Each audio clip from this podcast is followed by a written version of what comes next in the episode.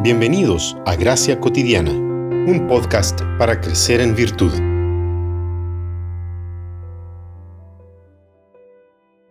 Porque todo lo que fue escrito en tiempos pasados, para nuestra enseñanza se escribió, a fin de que, por medio de la paciencia y del consuelo de las escrituras, tengamos esperanza. Romanos 15, 4. Sola escritura significa que las sagradas escrituras del Antiguo y Nuevo Testamento son la única regla de fe y de práctica para los cristianos, por la simple razón de que ellas y solamente ellas son inspiradas por Dios.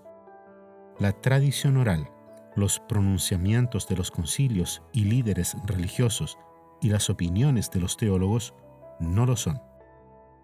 Estas cosas pueden ser útiles en nuestra comprensión de las escrituras y de los orígenes del cristianismo, así como en las aplicaciones de sus principios en los asuntos de nuestros días, solamente cuando no contradicen a la escritura.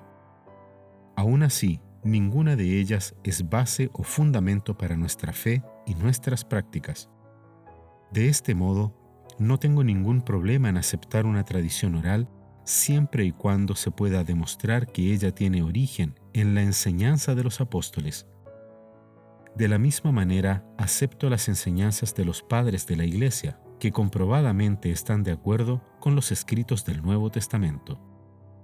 De la misma manera, revelaciones y profecías que pretenden agregar alguna cosa a la escritura o que la contradicen son, como dice Jeremías 23, 9 al 40, meros sueños e ilusiones de profetas que no tienen al Espíritu de Dios, ya que el testimonio de Jesús es el espíritu de la profecía, como dice en Apocalipsis 19:10.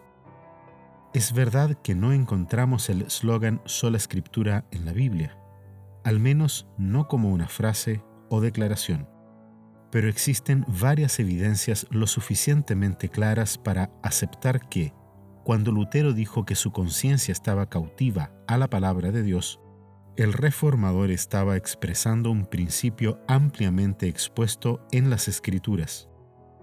Ninguna otra fuente de autoridad puede ser colocada al lado de las escrituras. Si Dios habla por medio de ellas, no hay necesidad de otra fuente.